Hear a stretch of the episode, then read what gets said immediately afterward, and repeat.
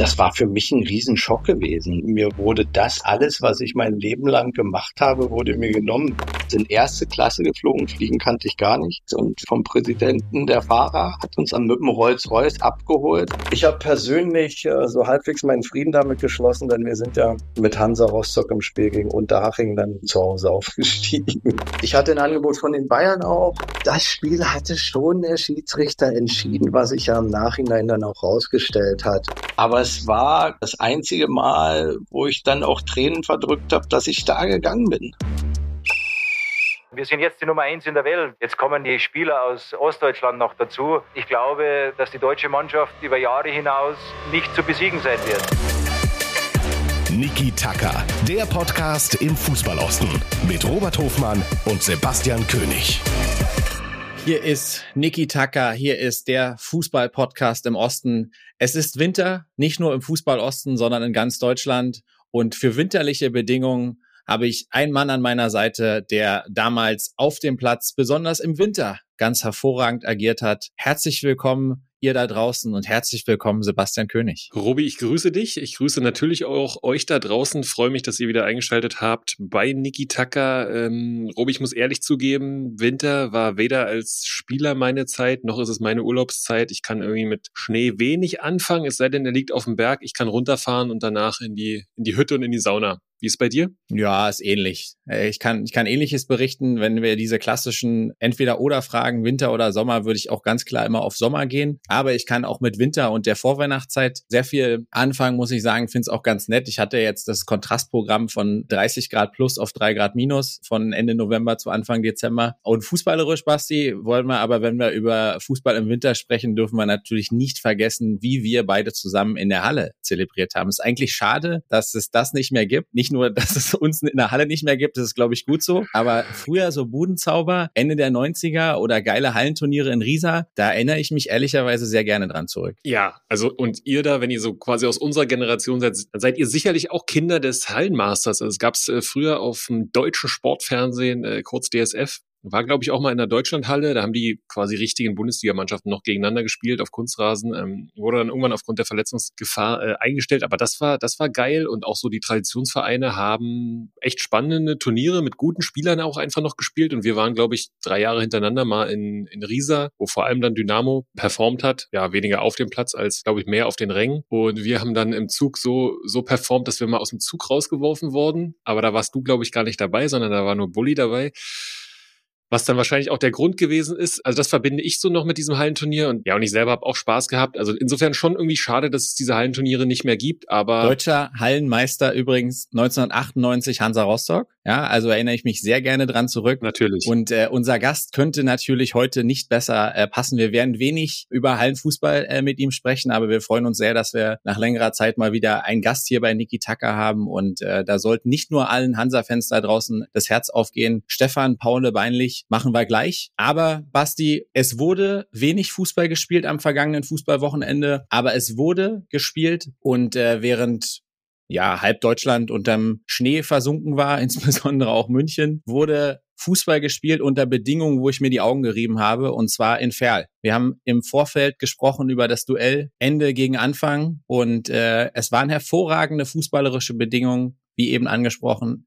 SC Verl, Dynamo Dresden. Nur das Ergebnis war alles andere als hervorragend. Ja, du hast mir geschrieben dann kurz während des Spiels so Bedingungen in Ferl wie in einem anderen Land verrückt. Und es sah wirklich so aus, die Sonne hat geschieden, der Platz war hervorragend, man konnte gut kicken. Ferl hat auch wirklich äh, hinten raus gut gekickt, Dynamo war griffig, ähm, ich fand es ein, fand's ein echt ordentliches Spiel von Dynamo, aber Robi, wir sind ja nicht so die Experten, wir sind ja nur möchte gern Experten, die hier in einem Fußball-Podcast ihre Meinung darlegen und dann gerne auch mit euch diskutieren, aber wir haben uns mal eine ja, ich würde sagen, First-Class-Meinung über das Spiel nochmal reingeholt? Ja, auch zwei Tage später und viele Stunden Videoanalyse später muss ich sagen, dass ich immer noch äh, sehr unzufrieden bin mit äh, unserem eigenen Ballbesitz. Wir waren sehr fehlerhaft am Sonntag und haben zu viele kleine Fehler gemacht, zu langsam gespielt und dadurch auch zu viele Ballverluste produziert. Natürlich wir nicht gut gemacht, aber Dynamo auch wirklich sehr griffig gewesen. Äh, das ist, glaube ich, eine Besonderheit, eine qualitativ sehr gut besetzte Mannschaft, die aber gegen den Ball über 90 Minuten sehr griffig gewesen ist. Und ich glaube auch, dass für die Zukunft, wenn dieser Kader in dieser Energie bleibt, dann werden sie Erfolg haben, dann werden sie gar nicht zu verhindern sein. Auch die 1 gegen 1 Situation in der letzten Reihe, die ihre Innenverteidiger dann gegen unsere Jungs hatten, äh, da sieht man schon ihre Qualität. Am Ende des Tages muss ich aber sagen, dass auch wir es ihnen sehr, sehr schwer gemacht haben, weil ähm, ein geblockter Schuss in der ersten Halbzeit, dann die Standardsituation, wo Kutschke am Tor vorbeischießt, zweite Halbzeit ein abgefälschter Schuss, der der einzige Schuss eigentlich im ganzen Spiel ist, wo unser Torwart eingreifen muss und äh, in der Nachspielzeit dann wieder nach einer Standard äh, das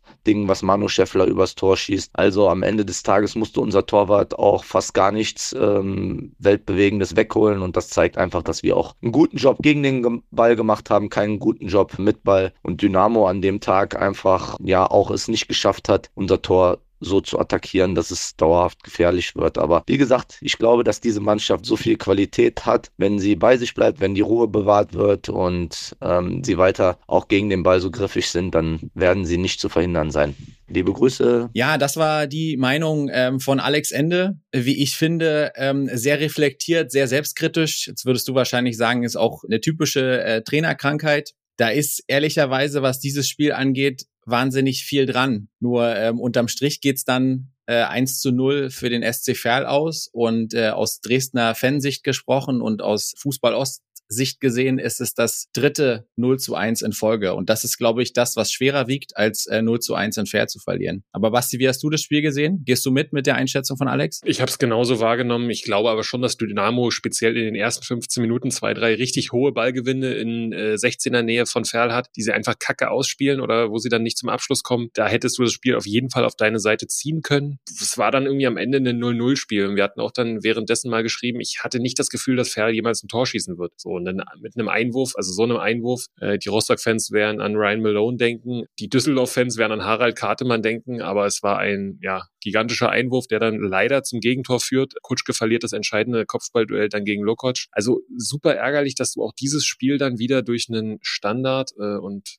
ja, dann auch wieder ein eigentlich Kopfballtor verlierst. Das äh, zieht sich durch. Ich fand aber die Reaktion danach eigentlich ganz in Ordnung von allen, dass alle sagen, hey, wir lassen uns nicht von dem Weg abbringen. Und ich sag mal so, wenn du in deiner schwächeren Phase drei Spiele in Folge verlierst und noch vier Punkte Vorsprung hast, sehe ich jetzt noch keine Krise. Nein, es ist natürlich, äh, wenn wir jetzt von, in Dresden von Krise sprechen, dann ist es auf jeden Fall die kleinste und angenehmste Krise, die Dynamo Dresden in der, in der letzten Dekade hatte. Aber du kannst natürlich auch 3-0 zu 1 Niederlagen in Folge oder jetzt auch fünf Saisonniederlagen zum jetzigen Saisonzeitpunkt kannst du einfach nicht komplett wegdiskutieren. Würde ich auch nicht machen wollen und deswegen musst du halt ein bisschen in die Analyse gehen und du hast es gesagt, du kriegst jetzt wieder einen Kopfball oder ein Standard-Gegentor nach einem Einwurf. Du kriegst das 0-1 gegen Regensburg nach einer Ecke und das 1 zu 0 in Saarbrücken war auch Kopfball so. Da ist natürlich schon Muster da. Die Standardschwäche, offensiv wie defensiv, kann man nicht wegdiskutieren. Und wenn du dir mal die statistischen Werte anguckst, muss Dynamo Dresden eigentlich bei aller Liebe, sind jetzt vier Punkte Vorsprung, alles gut. Aber ey, du musst 10, 12 Punkte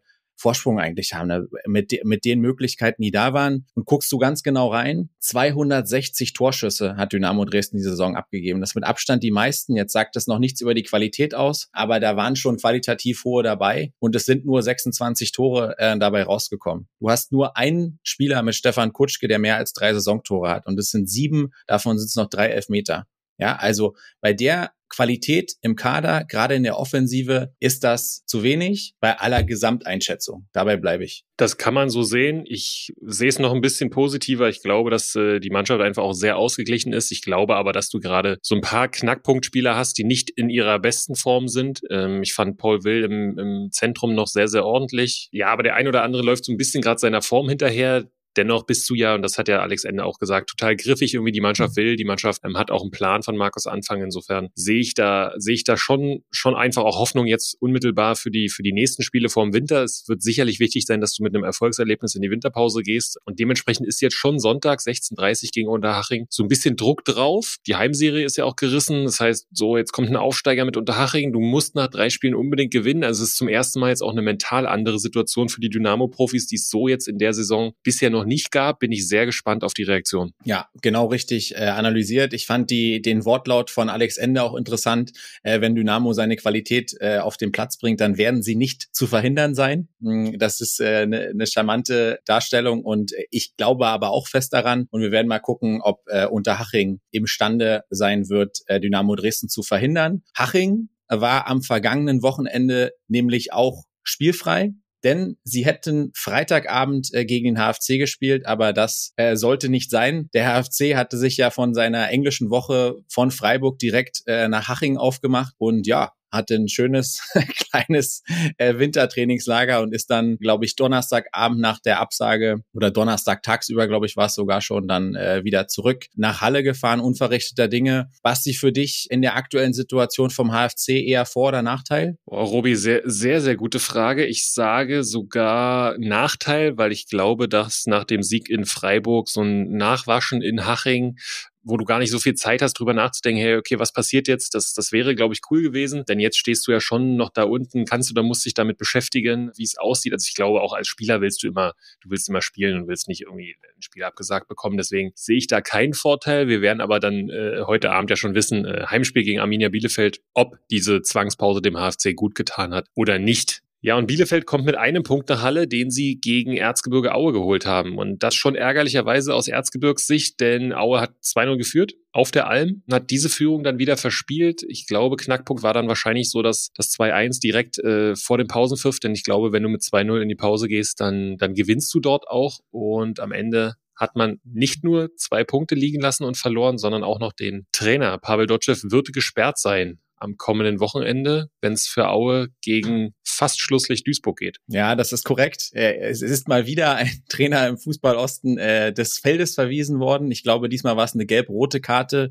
Dotschew hat danach auch am Mikrofon, ich will mal sagen, versucht es zu erklären, war sich aber nicht so richtig einer Schuld bewusst und hat danach die Kommunikation äh, des Schiedsrichters während des Spiels auch thematisiert. Wir waren jetzt beide nicht nah genug dran, äh, um, um zu beurteilen, was da genau äh, vorgefallen ist, ob da jetzt ausreichend Fingerspitzengefühl äh, da war oder nicht. Ich glaube, man kann jetzt grundsätzlich diskutieren, wie sinnhaftig diese Kartenvergabe gegenüber Trainern ist. Es gibt impulsivere Trainer, es gibt ruhigere Trainer, aber unterm Strich bleibt jetzt eben äh, der Platzverweis und er wird damit, wie du es richtig gesagt hast, am Wochenende Samstag 16.30 Uhr gegen Duisburg fehlen. Ja, und Robi, in der dritten Liga wurde ja der vierte Offizielle eingeführt vor dieser Saison und ich glaube, man sieht auch daran, das äh, hilft jetzt nicht so zwangsläufig wirklich und ich bin sowieso gar kein Freund des vierten Offiziellen, denn für mich ist das eher so ein, so ein Mülleimer, der dann da äh, belegt wird von allen. Also das ist ja so ein Job da am Wochenende. Ähm, ja, also du siehst schön Fußball und, und bist nah dran, aber wirst ansonsten eigentlich nur angeschrien und musst erklären, warum der Kollege auf dem Feld das und das gesagt hat. Also könnte man von mir aus gleich wieder abschaffen. Ähm, ich weiß nicht, wie du das siehst. Ja gut, ich sag mal so, wenn der vierte Offizielle dazu beitragen kann, dass das sowohl auf den Bänken als auch auf dem Platz einen ruhigeren Ablauf genießt, dann hat er sicherlich seinen Mehrwert. Aber ich bin auch bei dir, dass das oftmals nicht gelingt. Und er ist natürlich der erste Empfänger der Emotionen. Und Fußball ist Emotionen. Das macht den Sport allgemein aus. Das macht unsere Region aus. Hey, und natürlich, wie oft wird da draußen aus der Emotion heraus dem irgendwas entgegenfliegen? Ja, das ist, glaube ich, das äh, Normalste auf der Welt. Und ähm, ich glaube, man sollte dem Ganzen jetzt mal äh, eine Saison geben und dann mal gucken. Aber wir wissen ja auch, dass der DFB oder DFL selten solche Geschichten ähm, zurücknehmen. Ich wäre definitiv dafür, dass sie es zurücknehmen, in dem Fall der DFB in der dritten Liga und dann in die Nachwuchsarbeit der jeweiligen Vereine packen. Aber genauso utopisch wie mein Wunsch ist wahrscheinlich, dass Christian Titz in näherer Zukunft kein Magdeburg-Trainer mehr ist. Also ja, er gehört da einfach hin und das hat auch jetzt wieder die letzte Leistung bewiesen. Ähm, beeindruckender Heimsieg am Samstagabend 4 zu 1 gegen Kaiserslautern gewonnen. War auch der erste Heimsieg seit drei Monaten. Wieder mal ein Gegner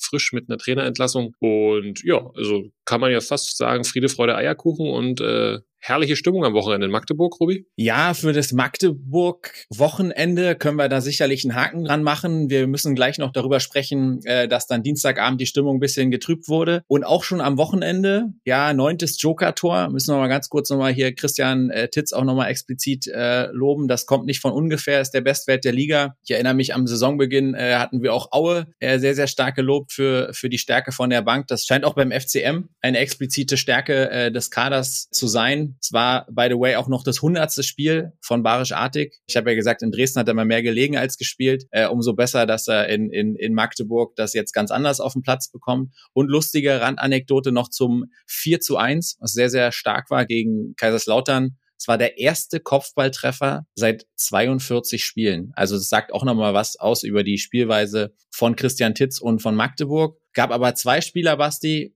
wo ich glaube, die waren auch am Wochenende nicht besonders happy. Der erste ist sehr offensichtlich mit Luca Schuler, ähm, leider mit einer Knieverletzung raus, wird dieses Jahr definitiv äh, kein Spiel mehr machen. Äh, muss man mal genauer jetzt hingucken. Und ähm, der andere ist äh, Amo Aslan, wieder mal auf der Bank gesessen, diesmal auch 90 Minuten auf der Bank gesessen und der war alles andere als happy. Und ich habe mir dann äh, am Dienstag, und da kommen wir gleich dazu, Basti, zum Pokalspiel gegen Fortuna Düsseldorf auch nochmal die Mannschaft und den Kader und so angeguckt und die Spielsysteme. Wenn wir ganz ehrlich sind, ist es für dich eine Riesenüberraschung, dass Amo Aslan nicht spielt? Weil ich habe mich eigentlich gefragt, wo sollte er eigentlich spielen? Also für wen sollte er reinkommen? In der Rückrunde für Dynamo Dresden, weil er ausgeliehen wird.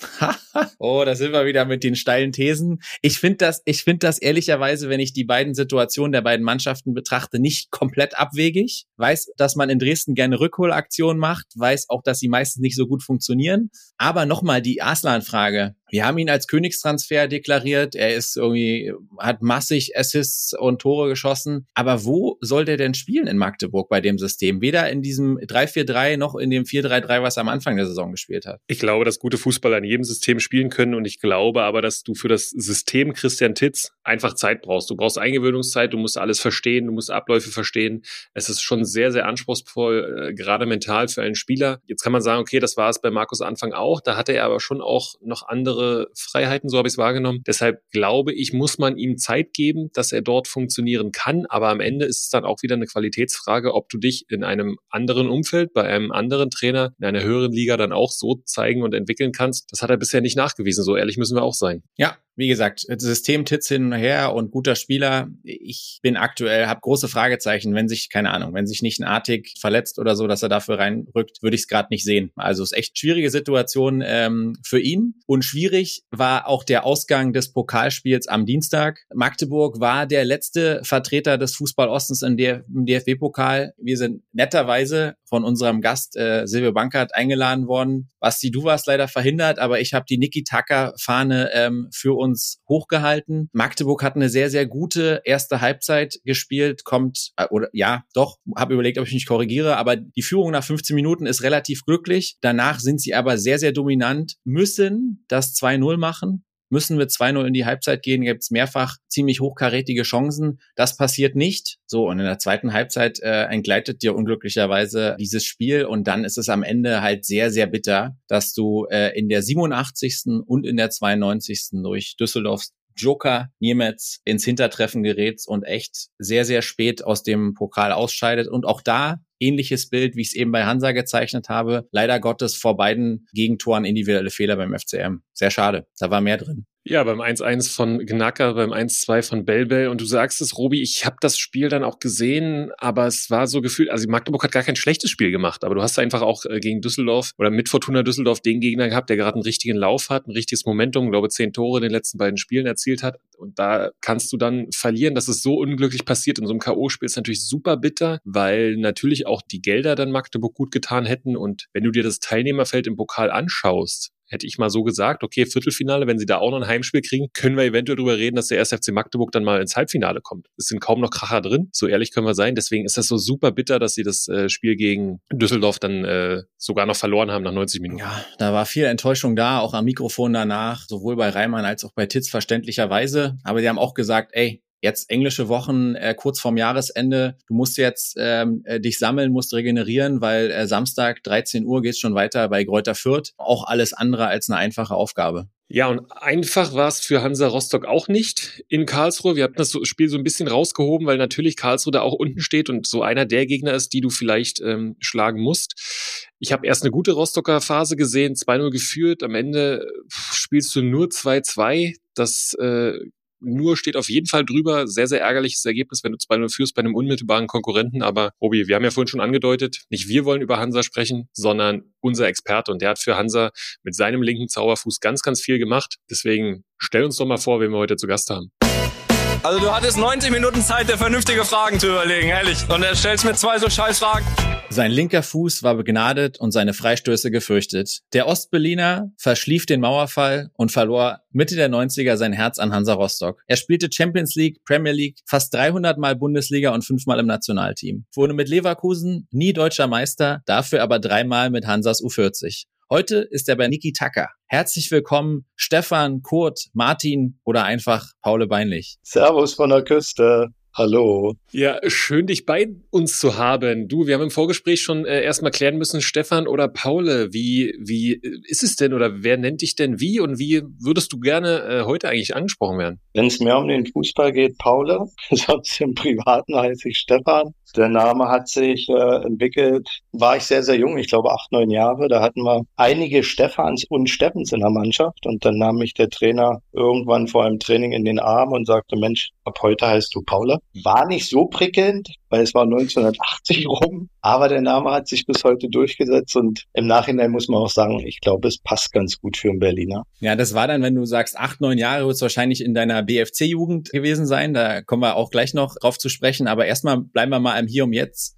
Wichtigste Frage, wie geht's dir eigentlich und wie geht's deinem Knie? Mir geht's so sehr, sehr gut. Meinem Knie eher weniger. Beim Knie ist es leider so, dass eigentlich eine OP folgen müsste, sprich ein künstliches Knie. Da habe ich aber äh, ein bisschen Angst davor. Was heißt ein bisschen, ein bisschen mehr Angst, weil bei meiner letzten OP noch Bakterien reinkamen, ich noch zweimal operiert werden musste und deswegen probiere ich das eigentlich so gut wie möglich hinzubekommen im Moment mit ein bisschen Crosstrainer, bisschen Fahrradfahren, dass ein bisschen Bewegung reinkommt, aber du hast halt eigentlich täglich Schmerzen. Und Golf hast du ja zum Schluss aber noch relativ lange und intensiv. Lässt das dein Knie noch zu? Und äh, wie haben die letzten Monate deinem Handicap gut getan? Ähm, ja, ich spiele immer noch Golf. Ich spiele sehr, sehr gerne Golf. Leider ist es da auch so, dass ich immer nur mit Kart fahren kann. Und ich finde eigentlich Golf schöner, wenn man 18 Löcher läuft, danach ein bisschen mehr kaputt ist, als wenn man so dieses äh, Speedgolf mit Kart, zack, zum Ball, Ball geschlagen, weiter, sondern zwischendurch ein bisschen spazieren, unterhalten. Aber es geht leider nicht. Vielleicht irgendwann in den nächsten Jahren wieder. Ja, wir drücken die Daumen auf jeden Fall für, für Knie und auch fürs, fürs Handicap. Für wen wir sicher alle drei auch die Daumen drücken, ist Hansa Rostock. So, dein wahrscheinlich Liebe, wir werden so ein bisschen noch durch deine Karriere mal durchrasen, aber jetzt mal den Blick aufs heutige Hansa Rostock und vielleicht aufs Spiel um, am Wochenende. Wie ist denn deine emotionale Gefühlslage gerade und, und wie siehst du die Situation von Hansa Rostock? Also es ist ja von außen, ich bin ja jetzt seit 1. April nicht mehr dabei, immer ein bisschen schwierig auch zu beurteilen. Ich kann es ja auch nur, wenn ich mal ein Spiel gesehen habe, daran beurteilen, hast du gewonnen, hast du nicht gewonnen, wie bist du aufgetreten. Ähm, ich drücke permanent die Daumen dass wir wieder die Liga halten. Ich glaube, das muss das Ziel einfach sein. Und das war wenn es geht, in den nächsten Jahren dann auch immer wieder so ein klein bisschen uns weiterentwickeln, dass wir irgendwann nichts mehr mit dem Abstieg zu tun haben, sondern im Mittelfeld und vielleicht irgendwann wieder mal, das ist aber dann sehr weit vorausgeschaut, äh, an die Tür klopfen zur ersten Liga. Da sind die Ambitionen da, de deiner, deiner Spieler- und Funktionärskarriere, das ist, das ist nachvollziehbar. Wie viel, wie viel Hansa guckst du aktuell noch? Kannst du schon sagen, dass du jedes Spiel im, im TV versuchst zu verfolgen oder wie ist das? Nee, mache ich nicht. Wenn es geht, ja. Also ich schaue, wenn es reinpasst, dass ich dann auch mir die Spiele angucke und zwar eigentlich nur im TV, gerade wenn es dann in die Monate geht, wo es ein bisschen kühler wird, sitze ich lieber vor dem Fernseher, Füße auf dem Tisch, einen Kaffee und schaue mir so ein Spiel an. dass sie auch leichter darüber diskutieren, als wenn man im Stadion ist und ein bisschen friert. Also daher der Fußball spielt nicht mehr die Hauptrolle in meinem Leben. Das habe ich so ein bisschen auch was Champions League angeht, äh, wenn man dann über Leverkusen spricht oder deutsche Nationalmannschaft. Ich gucke mir gerne mal ein Spiel an, aber mein Tagesablauf ist nicht mehr danach ausgerichtet, wann ist welches Spiel, sondern äh, da ist die Familie ganz klar im Vordergrund. Und gab es einen Moment, wo, wo das so klar war für dich? Weil das, äh, wir haben jetzt hier auch schon den einen oder anderen ähm, ja, ehemaligen Spieler zu Gast gehabt. Das fällt schon auch vielen schwer. Also war so meine, meine Wahrnehmung. Deswegen ja, gab es so einen Moment oder hat sich das so, war es so ein schleichender Prozess? Ich kann mir schon vorstellen, dass du auch froh bist, mal aus dieser Blase jetzt raus zu sein. Ich glaube, da kommt äh, beides. Klar, das eine aus dieser Blase raus sein, wobei ich habe immer gerne Fußball gespielt. Also Fußball war für mich ja am Ende zwar ein Beruf, aber eigentlich, wie es früher war, mein, mein Hobby, was ich zum Beruf machen durfte. Und habe so gut wie es ging jede Trainingseinheit, jedes Spiel mit sehr viel Freude bin ich dem angegangen und habe auch damals sehr, sehr gerne Fußball geguckt, aber irgendwann verschieben sich dann auch so ein bisschen die, die Prioritäten. Das, was mir heute extrem fehlt, ist, worüber wir schon gesprochen haben, ist eigentlich durch mein Knie, dass ich mich selber nicht mehr groß bewegen kann, kein Fußball mehr kicken kann. Ich hätte gerne die letzten Jahre, wo ich Leiter des Nachwuchsleistungszentrums in Rostock war, mal bei der A-Jugend Kreis mitgespielt oder irgendein Abschlusstraining bei der U23 mitgemacht oder irgendwie eine Traditionsmannschaft wieder mal gespielt. Das geht alles nicht. Und das, das fehlt. Sonst ist der Fußball spannend, interessant, ja, aber nicht so, dass ich permanent gucken muss. Ja, dein Knie hat ja dann im Endeffekt auch dazu geführt, dass du dann äh, 2008 ich glaube, das war dann nochmal Knorpelabsprengung und Außenmeniskusriss, also ähm, dann deine Karriere auch beenden musstest bei, bei Hansa. Bist dann aber nochmal äh, sehr stimmungsvoll auch zurückgekommen ins Ostseestadion, 15.11.2009, dein Abschiedsspiel. Wie denkst du da heute dran zurück? Äh, also hast du, sind die Emotionen daran noch frisch, auch wenn es jetzt schon kurz rechnet 14 Jahre her ist? fast auf den Tag? Ja, also ich bekomme jetzt nicht unbedingt direkt wieder Gänsehaut, aber doch ein sehr, sehr positives Gefühl, weil es war halt so der, der Abschied nochmal mit einem schönen Spiel, mit vielen ähm, Freunden, bekannten Gesichtern, Familie war da, Wegbegleiter waren da und das Ostseestadion war ja zu, zu 80 Prozent gefüllt. Wir hatten damals, ich glaube, es waren so um die 19.000 Zuschauer gehabt und zu der Jahreszeit, wenn es nicht mehr ganz so warm ist, wir hatten zwar einen Tag erwischt, wo noch ein bisschen die Sonne mal schien hier oben an der Küste, aber da ist es ja auch nicht normal, dass man dann äh, ins Stadion geht und das war für mich ein sehr, sehr schöner Abschied, der mir Riesenspaß macht und ich auch immer wieder sehr, sehr gerne daran zurückdenke. Herr Paul, und danach ging es für dich ja auch bei Hansa weiter. Du bist dann relativ kurzfristig Manager geworden. War für dich klar nach der Karriere, hey, ich möchte im Fußball bleiben oder bist du reingerutscht? Wurdest du reingequatscht? Musste dich einer überzeugen?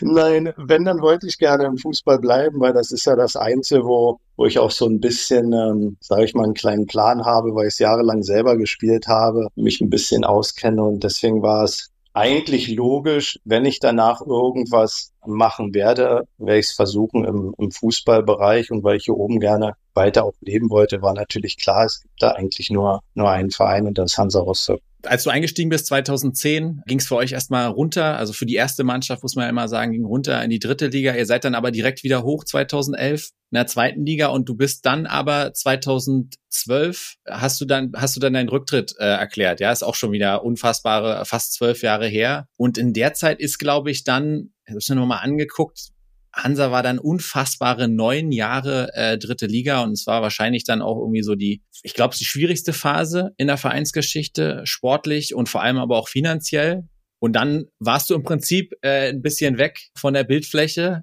aber wenn äh, Hansa Hilfe braucht, ist äh, Stefan Paule Beinlich da. Und dann gab's äh, Materia and Friends gegen Paule und Friends. War dann schon 2,15. Ja, ihr habt dann echt Kohle eingespielt, glaube 500.000 Euro. Aber wie nah warst du damals dran und wie wichtig waren eigentlich diese 500.000 und überhaupt das Überleben von Hansa Rostock sicherstellen zu können? Also ich war ja damals dann nicht mehr ganz so nah dran, dadurch, dass ich ja 2012 gegangen bin. Ich habe aber, wie ihr ja im Vorspann schon äh, mitgeteilt habe, dass ich ja ein paar Titel doch gewonnen habe, aber dann eher im hohen Alter. Da habe ich dann noch bei der Traditionsmannschaft gespielt, deswegen gab es doch eine gewisse Nähe. Ich habe auch weiter in die Jahren Rostock gelebt, ich bin ja nicht weggegangen. Und dann rief mich Robert Marin an und sagte, Mensch, wir brauchen oder würden gerne deine Unterstützung bekommen. Wir brauchen für die Lizenz, brauchen wir Geld und wir würden gerne ein Spiel äh, auf die Beine stellen, Materia and Friends gegen Paula and Friends und mit viel Zuschauern. Und ich war gerade im Urlaub und habe gesagt, Robert, kein Thema, machen wir. Wenn ich wieder zurück bin, setzen wir uns zusammen, sprechen das ab. Und dass das dann natürlich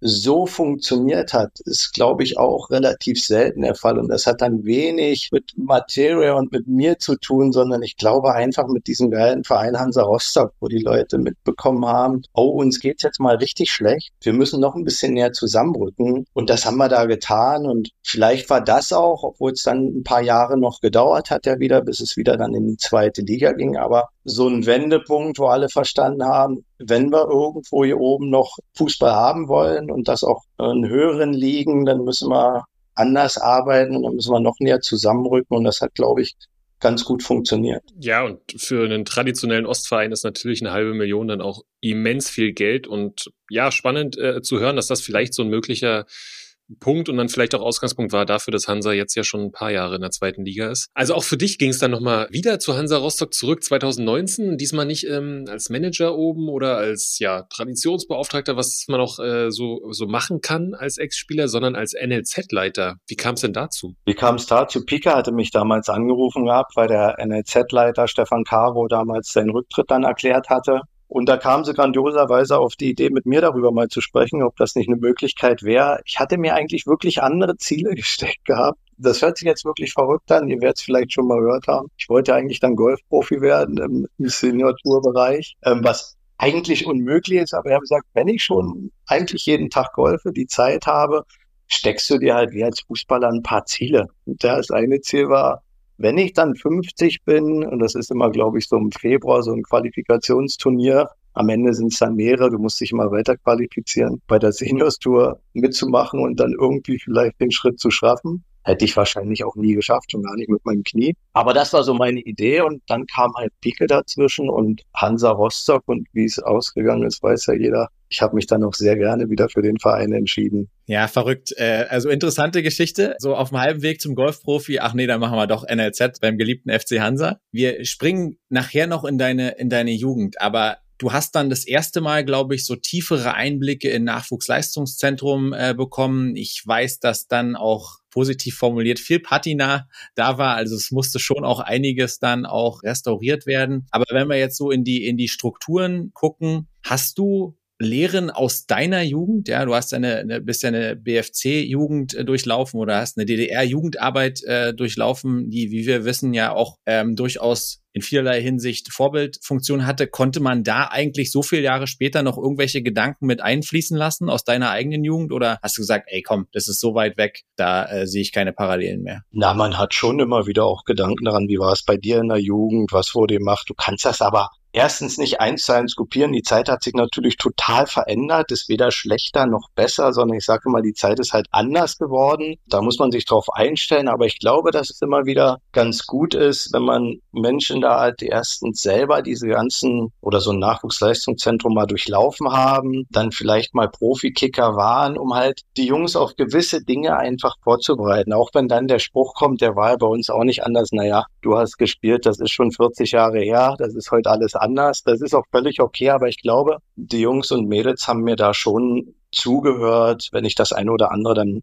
von mir gegeben habe, aus der Sicht, wie es damals vielleicht war und aus der Sicht, wie kann man vielleicht Profi werden, sollte man doch ab und zu mal ein bisschen mehr Ruhe bewahren oder muss man mit 17 schon in der ersten Bundesliga spielen? Und die Zeit, wenn man so drauf guckt, was, was so alles entstanden ist in den Jahren ähm, von dir als NLZ-Leiter, auch mit Aufstiegen 17 und 19, schon auch eine Stabilisierung, wie ich, es wahrgenommen habe. Wir diskutieren immer mal hier das Thema U23. Gerade hat ja Christian Wück äh, es auch nochmal aufgemacht so dieses, diesen Übergangsbereich. Und ich fand als Außenstehender immer beeindruckend, dass Hansa nie an dieser Idee oder der Umsetzung der U23 gebastelt hat. Ist das von außen der richtige Eindruck oder habt ihr schon ähm, da euch immer wieder den Kopf zerbrochen und das Ganze hinterfragt? Also erstens, die, die Erfolge, die wir hatten, haben wir wirklich zusammen erreicht. Klar war ich dann NLZ-Leiter. Der Vorstand hat uns unheimlich unterstützt im Nachwuchsbereich, was auch nicht, äh, glaube ich, immer so normal ist, dass man gerade in so einer, und wir hatten dann die Pandemiezeit, in der Corona-Zeit, ähm, Möglichkeiten schafft, dass ein Kraftraum gebaut wird, dass Dinge verbessert werden, weil da muss ja alles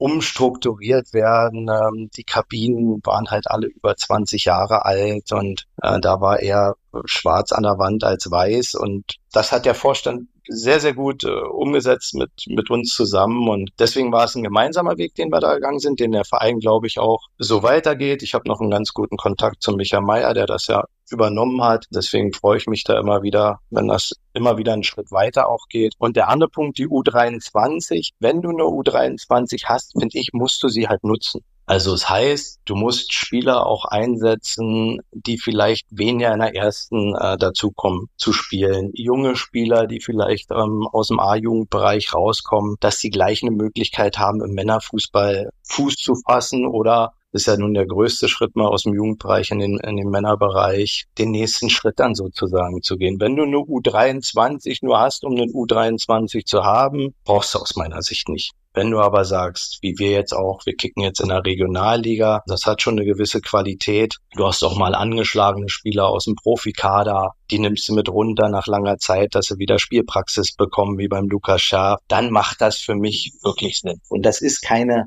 Abstufung oder Degradierung, sondern das musst du als Fußballprofi so sehen. Du kannst wenigstens wieder spielen und der Punkt ist, du kannst so viel trainieren, wie du möchtest. Spielpraxis ist nochmal was anderes und es bringt mehr aus meiner Sicht in einem Regionalligateam wie einer U23 am Wochenende zu spielen, als im Profibereich nur zu trainieren. Ich weiß nicht, ob der Eindruck täuscht, aber ich habe den Eindruck, du bist zumindest an den Nachwuchsthemen und wahrscheinlich durch den Kontakt mit Michael Mayer auch noch äh, relativ nah dran und ich finde es auch unglaublich sympathisch, dass du immer noch in der Wir-Form sprichst, wenn du über Hansa sprichst, finde ich super. Sagt einiges aus, ist mir nicht entgangen. Ist dir auch das Thema, ich nenne es mal Nachwuchsrevolution, äh, also Basti äh, hat hier in dem Podcast in den vergangenen Wochen viel darüber gesprochen. Also die Veränderungen, die im Nachwuchsfußball jetzt äh, eingeführt werden in, in Zukunft. Hast du das, äh, hast du das verfolgt und hast du da eine Meinung dazu? Nee, das habe ich nicht mehr groß verfolgt. Ich kenne das noch, was die Ligen angeht, dass man halt nicht mehr ähm, auf- und absteigen kann. Gibt's auch das, das Für und Wider. Das Für ist eigentlich,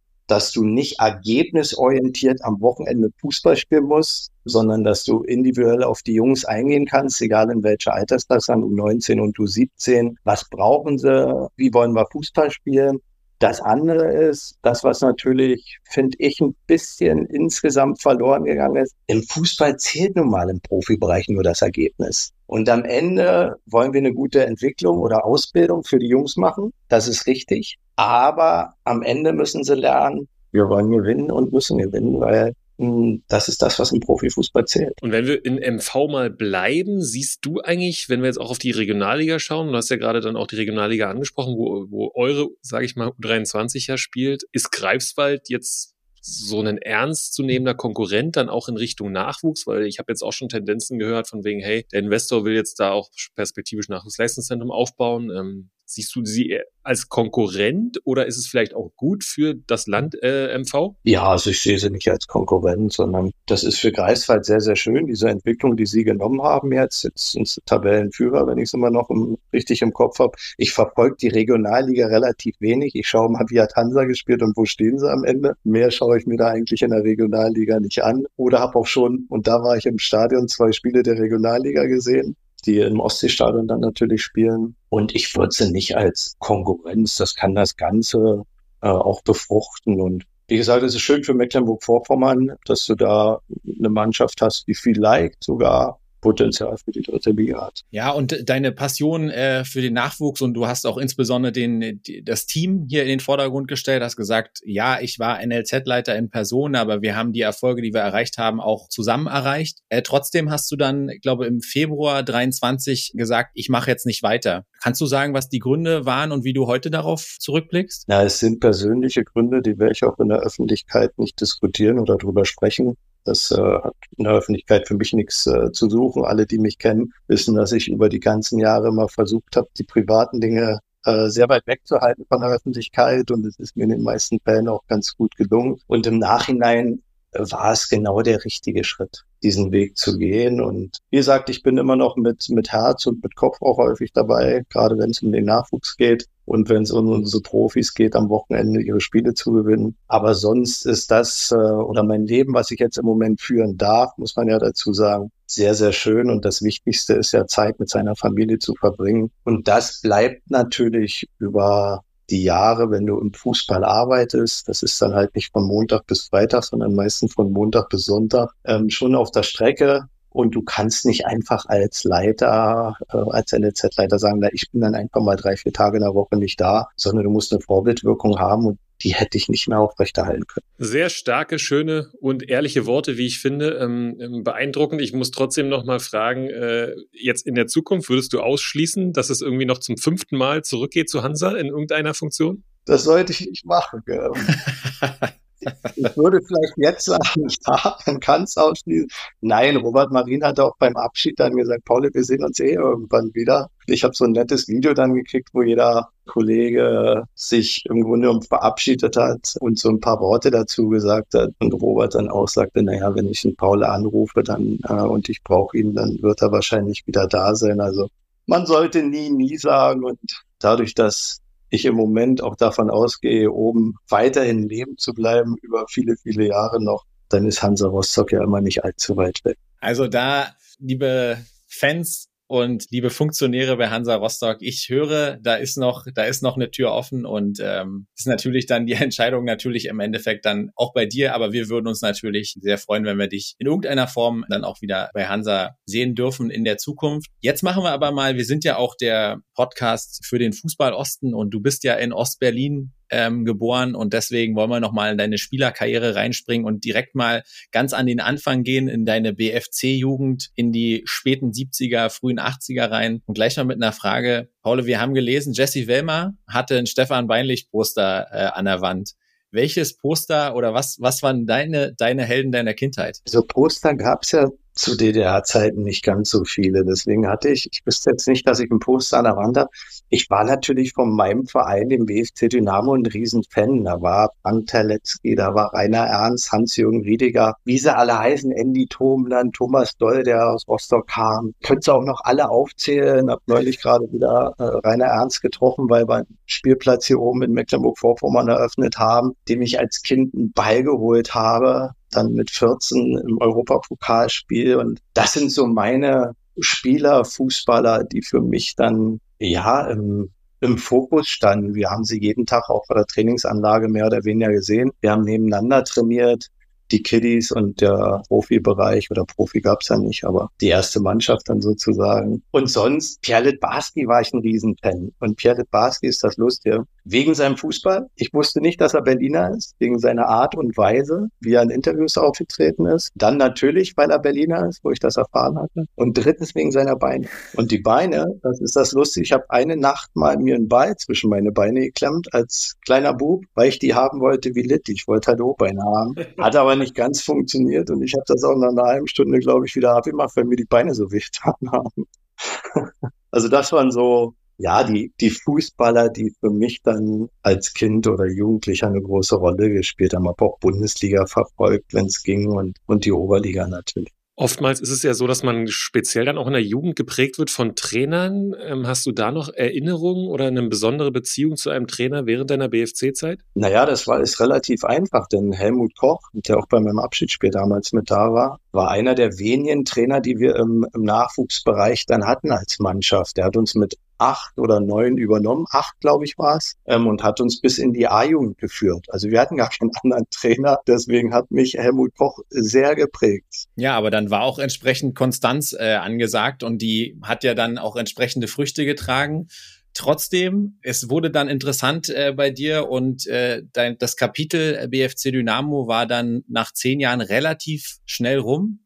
Offiziell waren es, glaube ich, Herzrhythmusstörungen. Inoffiziell, und das hast du dann später mal erklärt, waren es vermutlich eher die Westkontakte zu Tante Lucy in Hamburg, die vielleicht auch dazu beigetragen haben, ähm, dass man dir, ja, wie soll ich sagen, keine weiteren Schritte beim, beim BFC zugetraut hat. Äh, wie sind die Erinnerungen daran noch? Ich merke irgendwie, wenn wir, wenn wir über äh, die Phase sprechen, obwohl es schon vergleichsweise lange her ist, das scheint noch sehr präsent zu sein. Das ist dann ja so im Alter, die lang, also die Dinge, die lange herliegen, kann man sich behalten. Wenn ich in die Küche gehe, weiß ich wieder nicht, was ich mitnehmen wollte. Also daher passt das dann gut, wenn wir über die Dinge sprechen.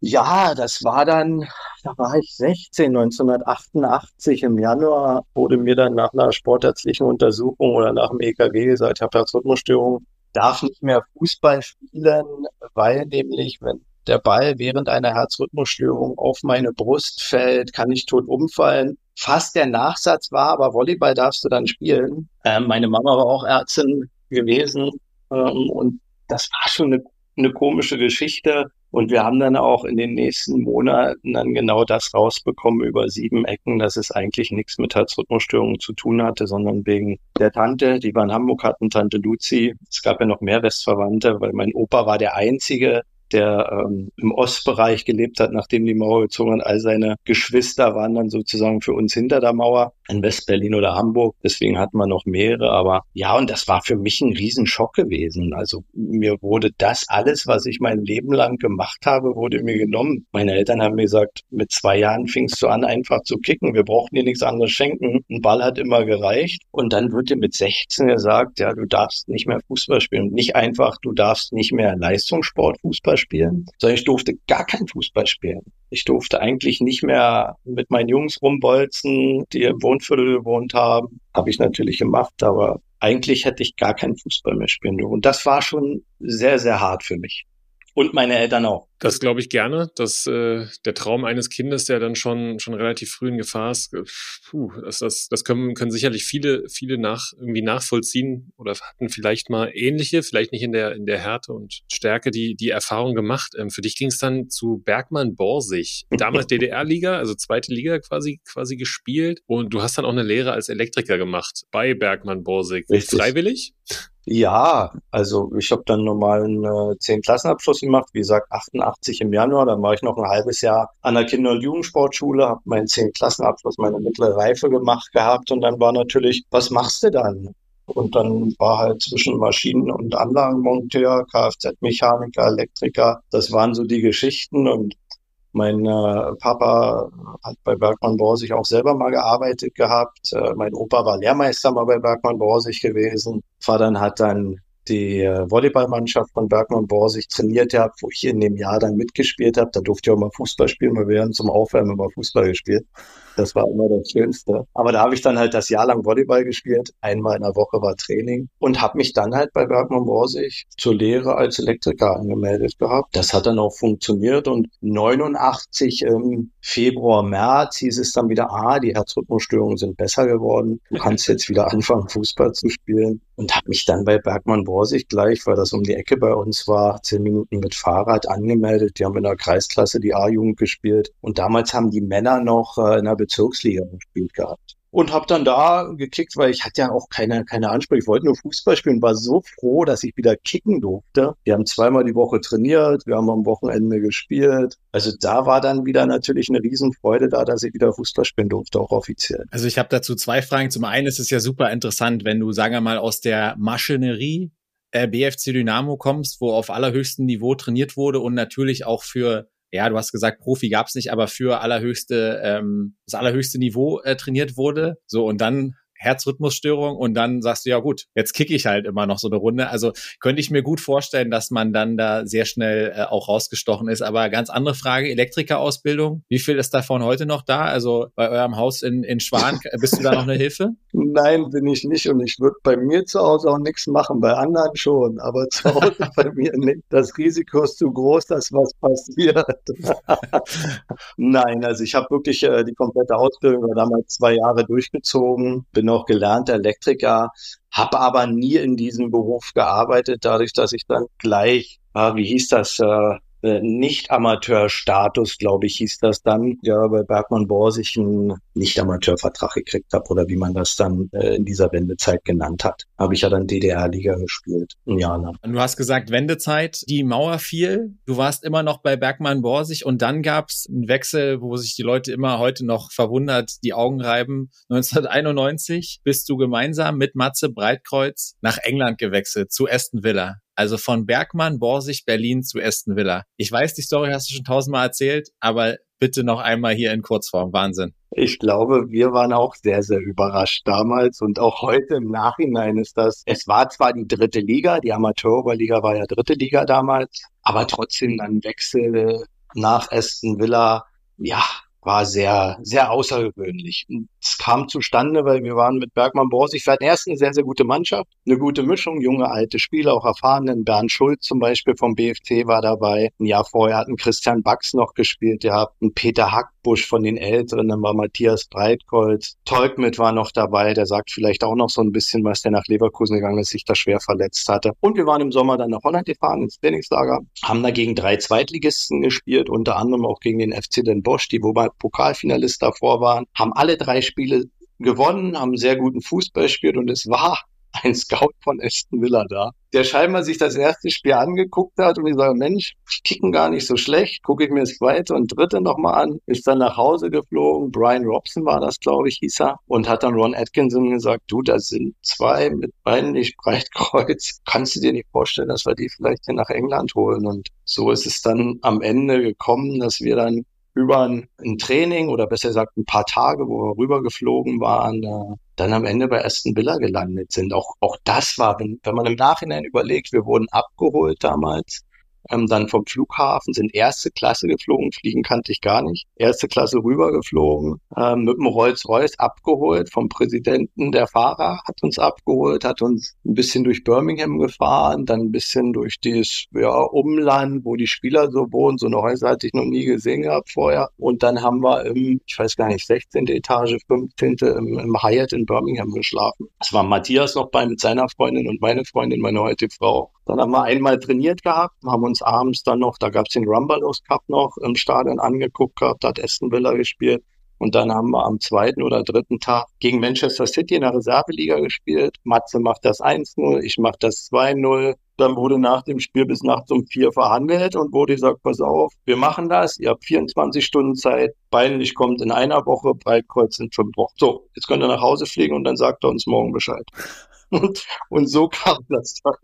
Es war sehr kurios, aber es war, glaube ich, im Nachhinein äh, gesehen die wichtigste Zeit. Wir haben vorher gesprochen vom Elektriker, wo man eine Lehre macht, wenn man darin arbeiten will. Und ich glaube, meine Lehrzeit war die Englandzeit, die drei Jahre, die mich sehr geprägt haben und dazu gemacht haben, dann mit dieser Entwicklung, die ich dann auch bei allen anderen Vereinen hier in Deutschland weitergenommen habe, zu dem, was ich dann erreichen durfte.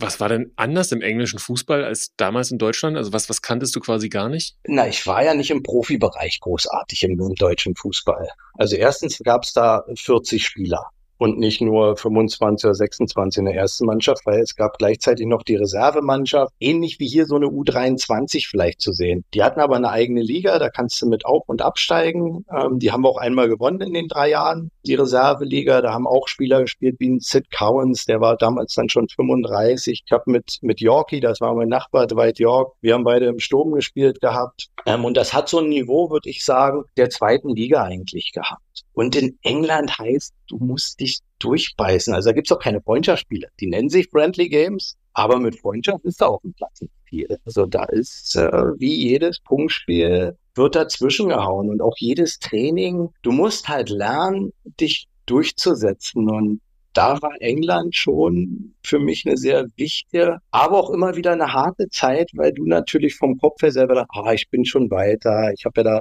16 Spiele machen dürfen. Im Nachhinein muss ich sagen, die drei Jahre habe ich mich gut entwickelt? Ja, aber ich war eigentlich nie so weit, da schon zu spielen, regelmäßig, weil die Jungs waren alle weiter an Steve Staunton, Paul McGrath, äh, Ray Houghton, Dean Saunders. Wir hatten ja auch nur eine Mannschaft, die sich aus ein paar Namen zusammengesetzt hat. Es war aber trotzdem für die Entwicklung genau der richtige Weg, den eigentlich nur ähm, Jörg Neubauer damals erkannt hatte. Weil Matthias und ich haben gesagt, ach England, super, da werden wir nie in Urlaub hinfliegen, lass uns mal die drei Tage darüber fliegen, wir trainieren damit, gucken uns Spiel an, dann kommen wir wieder zurück und dann ist alles gut. Und Jörg hatte dann gesagt gehabt, aber das war alles erst, erst später, er hat alles dafür getan, deswegen war das wahrscheinlich auch mit dem Rolls-Royce und wo wir gewohnt haben, dass wir diesen Schritt gehen und begreifen, dass das für uns ein ganz wichtiger Schritt ist, in dem Fall nach England zu gehen. Und er hatte recht. Unfassbare Geschichte. Du hast ja mal ebenso auch mal Dwight York fallen lassen, der dann später ja mit Man United auch äh, alles gewonnen hat. Also, ähm, aber das nur am Rande. Und du hast die die wichtigen Entwicklungsschritte äh, beschrieben, die du da auch gemacht hast. Und diese wichtigen Entwicklungsschritte haben dich dann auch dahin gebracht, wo du dich heute so wohlfühlst. Und zwar äh, 94 ging es dann, ging's dann zum FC Hansa, ging es dann an die Ostsee. Und du hast auch schon öfter mal gesagt, dass die Jahre 94 bis 97 ein erstes Mal Hansa die entscheidenden waren, dass du dich eben in Hansa verliebt hast. Kannst du in Worte fassen, was den Ostberliner, der gerade aus England kommt, dazu gebracht hat, sich so in Hansa Rostock zu verlieben? Was, was macht Rostock, was macht Hansa so besonders? Ich bin ja, wie ich schon gesagt habe, ein Familienmensch. Also ich mag es, so bin ich auch groß geworden zu Hause, dass die Familie das Wichtigste ist. Und das konnte dieser Verein verkörpern. Du kommst von Aston Villa, ein reiner Profiklub. Also wir hatten auch mal einen Mannschaftsabend, war vielleicht in drei Jahren dreimal. Aber eigentlich ist jeder für sich Profi und man ist ein vernünftiger Kollege. Aber letztendlich will jeder von den Jungen spielen. So, und dann kommst du zu Hansa Rostock. War ja sowieso ein großer Umbruch damals. Die älteren Spieler sind dann gegangen. Frank Pagesdorf kam als Trainer, hat viele junge Spieler dazugeholt. Äh, uns von Aston Villa, Baumi kam dazu, René Schneider kam dazu. Und es war ein Neuaufbau. Und du hast vom ersten Tag eigentlich gemerkt dann, auch mit Gerd Kiesche als, als Manager, dass ich mich da wohlfühle dass es eine, eine Mannschaft ist, wo du dich gut entwickeln kannst, nicht nur auf dem Platz, sondern wo du dich auch menschlich wohlfühlst. Und das hat sich halt die drei Jahre, natürlich mit dem Aufstieg 94, 95, sportlicher Erfolg, der dann äh, dazu kam, immer weiterentwickelt, so dass es mir 97 total schwer gefallen ist, diesen Verein zu verlassen. Aber es war aus sportlicher Sicht natürlich der richtige Schritt. Würde ich auch immer wieder so tun. Aber es war, glaube ich, das einzige Mal, wo ich dann auch Tränen verdrückt habe, dass ich da gegangen bin. Ja, bevor wir nochmal ganz kurz dann auch auf die Leverkusener Zeit äh, schauen, du hast den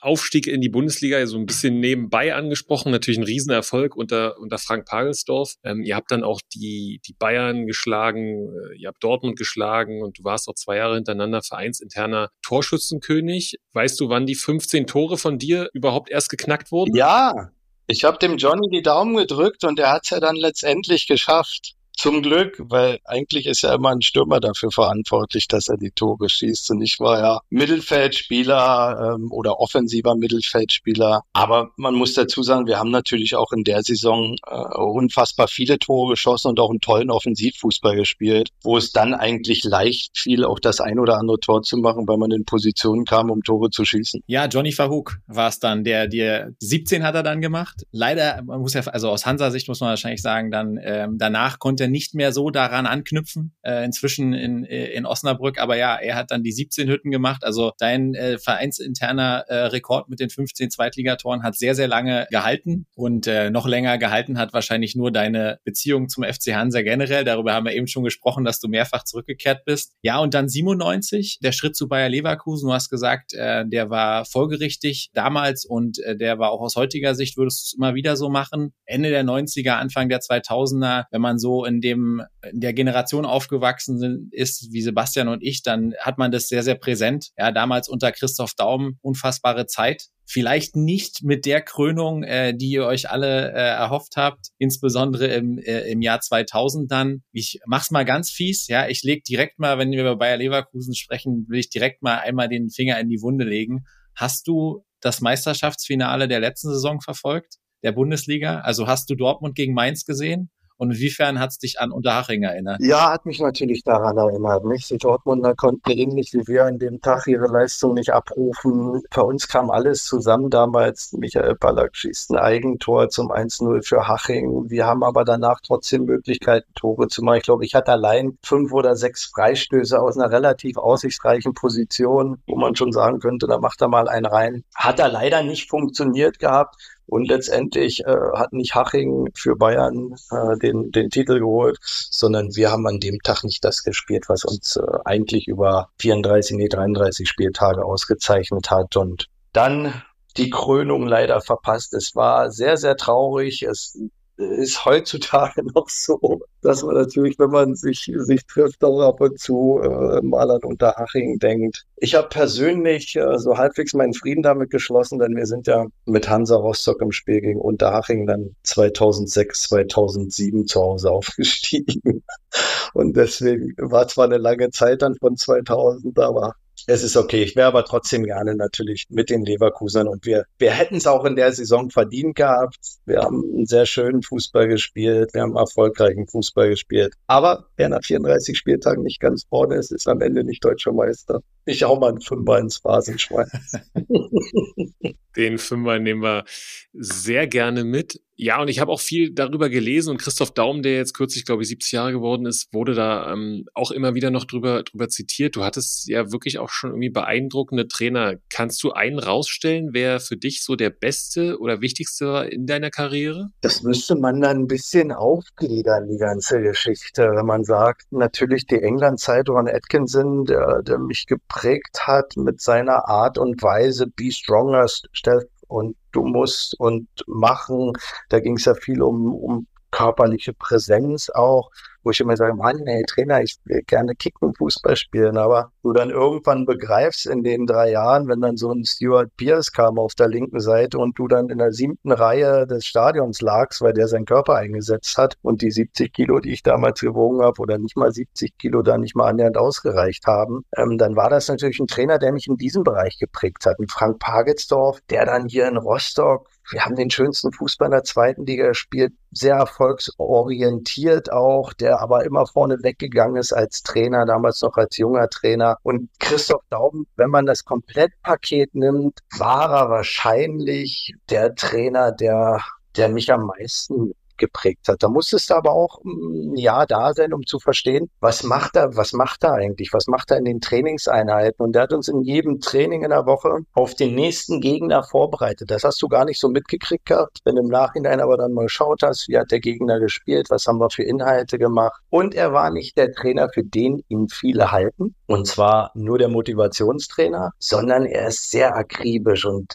er hat auch Einmal in drei Jahren hat er geschrien, weil wir wieder in München verkackt haben, weil wir uns in der Hose gemacht haben. Dann haben wir da noch übernachtet. Und dann hat er abends im Hotel, ist er mal lauter geworden. Sonst ist er in den drei Jahren noch in der Halbzeit immer nur positiv in die Dinge reingegangen, die uns äh, im zweiten Spielabschnitt so weit bringen können, so ein Spiel zu gewinnen oder was wir verbessern können. Also daher war er ein sehr, sehr guter Trainer. Thomas Doll hat das überragend beim HSV gemacht, wo er dann als Amateurtrainer bei uns angefangen hat. Und jeglicher Trainer, ich könnte jetzt alle irgendwo aufzählen, hat dich irgendwo geprägt mit seiner Art und Weise, weil jeder tritt ja anders vor einer Mannschaft auf, jeder ist ein bisschen anders. Und deswegen haben sie mich alle geprägt äh, und ich hatte fast immer viel Freude am Fußball. So, und trotzdem es so erfolgreich war unter Christoph Daum, du hast gesagt, ihr habt sehr, sehr schön Fußball gespielt. Hast du dann 2000, wahrscheinlich gemeinsam mit Jörg Neubauer, wahrscheinlich gemeinsam mit deiner Familie die Entscheidung getroffen, zu gehen, zurück in deine Heimatstadt, zu, zu Hertha BSC? Was waren damals so die Hauptbeweggründe? War es eher so familiär und ich möchte jetzt zurück oder ich möchte jetzt nochmal was Neues? Weil sonst hätte man jetzt sagen können, rein sportlich, ähm, hast du ja eben auch gesagt, weil Leverkusen ja durchaus ähm, das Maß aller Dinge. Also die Entscheidung ist ja sehr früh gefallen. Das war schon im November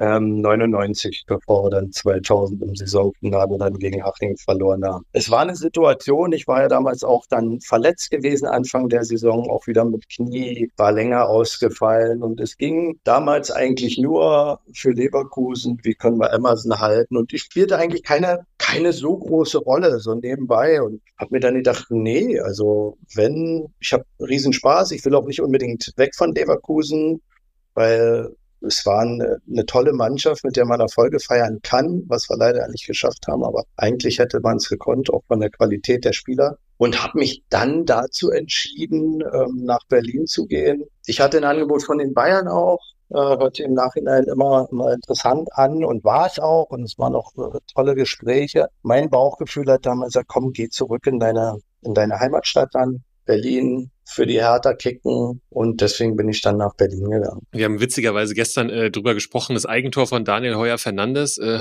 ist euch bestimmt auch ein, ein Begriff. Hat dann einer gesagt, äh, das passiert aktuell nur Hamburg, Hertha oder Schalke, weil das so gefühlt gerade aktuell die Vereine sind, die ein bisschen die Kacke am Schuh haben.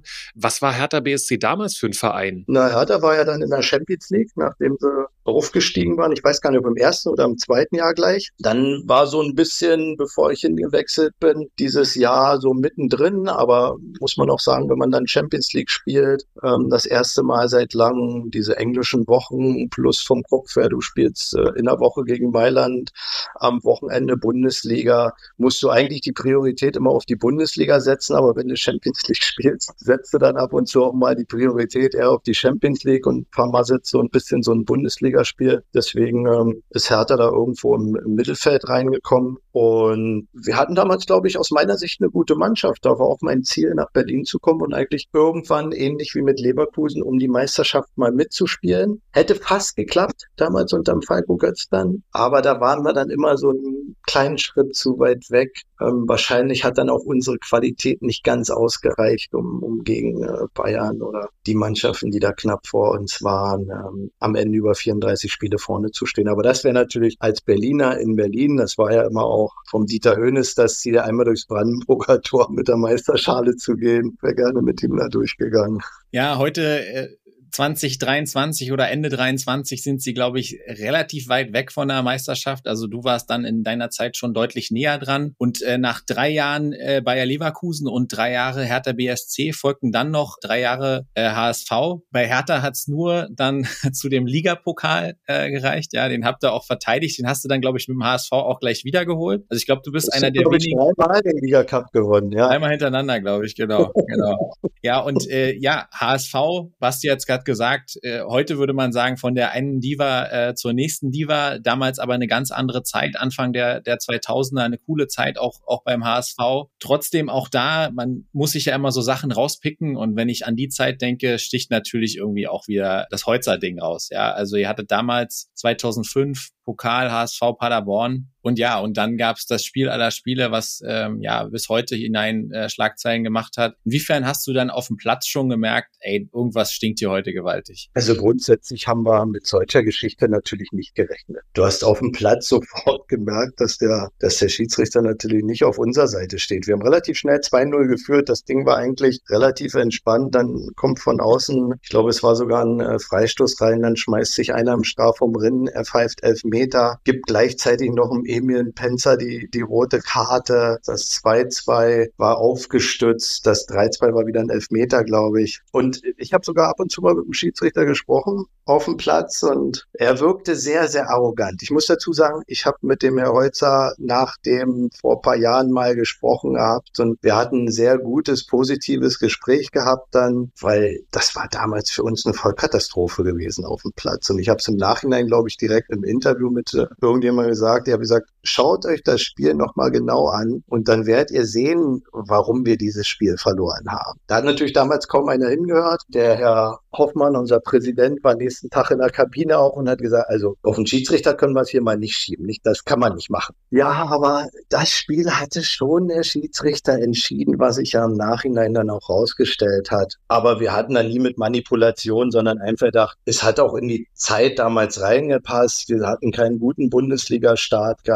Dann kommt Paderborn, naja, dann verliert der große HSV in Paderborn. Es hat die meisten, glaube ich, gefreut gehabt, bis auf die HSV-Fans. Und äh, deswegen ist es auch keinem so direkt aufgefallen. Da wurde abends noch gefeiert im Sportschuh, dass Paderborn den HSV rausgehauen hat. Und so richtig hat aber auf diese Situation auch keiner geguckt. Also heutzutage, glaube ich, mit dem VR würde dann irgendwann mal jemand sagen, na ja, also jetzt wollte das dritte Tor schon geben und eigentlich sind alle drei nicht korrekt gewesen. Aber wie gesagt, das war eine andere Zeit und es hat uns sehr, sehr wehgetan, weil wir wollten natürlich auch im Pokal weiterkommen und da hat auch nichts geholfen, dass irgendwann der ASV, ich weiß jetzt nicht, ein paar Millionen gekriegt hat, weil sie halt äh, gerechnet haben damit, dass wir die eine oder andere Runde weiterkommen. Das hilft uns Spielern ja. Und ganz schlimm fand ich noch, dass dann von Paderborn, äh, ich glaube vom Präsidenten damals gesagt wurde, na ja, der eine oder andere HSV-Spieler steckt da wahrscheinlich auch mit drin. Also wir hören raus, du hast jede Menge erlebt, also wirklich auch ja ganz, ganz besondere Schlachten geschlagen. Paul, gab es einen Grund, dass du immer drei Jahre bei den Vereinen warst oder sagst du Zufall? Reiner Zufall.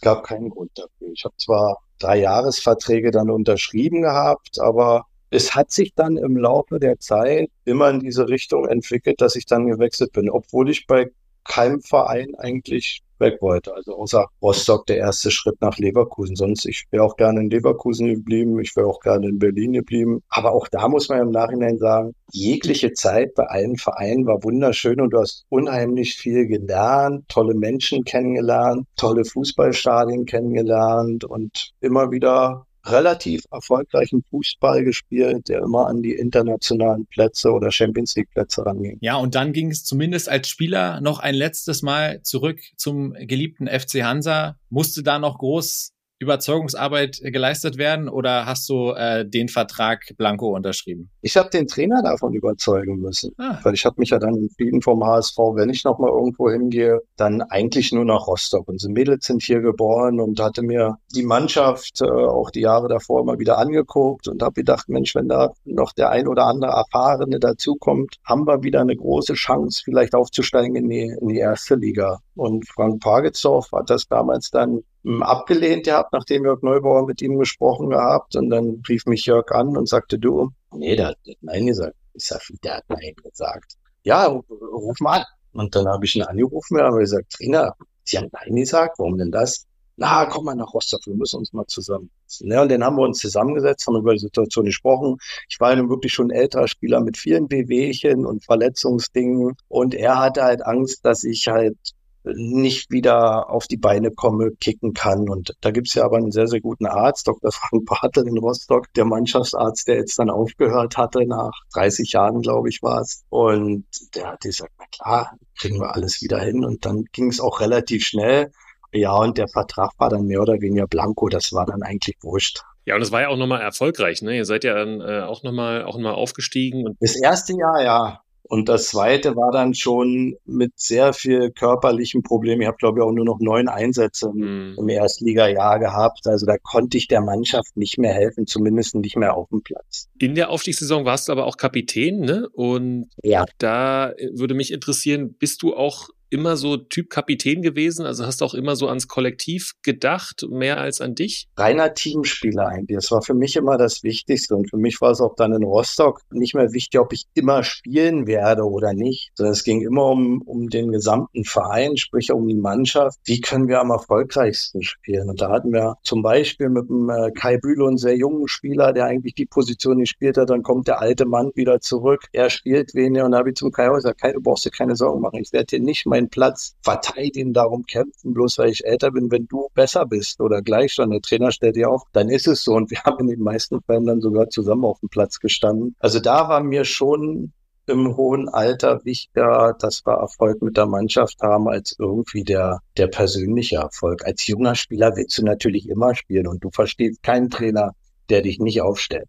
Weil du bist ja immer der, der eigentlich spielen müsste am Wochenende. Paulo, vielen Dank für all diese Eindrücke. Da war unglaublich viel dabei. Es hat echt Spaß gemacht, mit dir gemeinsam äh, auf deine äh, Karriere äh, zurückzublicken als Spieler und dann äh, im Nachhinein auch als Funktionär, NLZ-Leiter, fast Golfprofi. Da waren wirklich so viel interessante Anekdoten dabei. Also ich glaube, wir könnten auch noch locker zwei Stunden mit dir weiterreden. Aber wir wollen zum Abschluss dieses Podcasts, und das machen wir mit jedem unserer Gäste, so eine kleine Spielform machen. Und äh, wir befinden uns am Ende des Jahres 23. Deswegen wollen wir mal gemeinsam ein bisschen mit dir in die Glaskugel gucken gucken und äh, haben ein paar Thesen für das Jahr 2024 vorbereitet und bitten einfach dich um deine kurze Einschätzung dazu.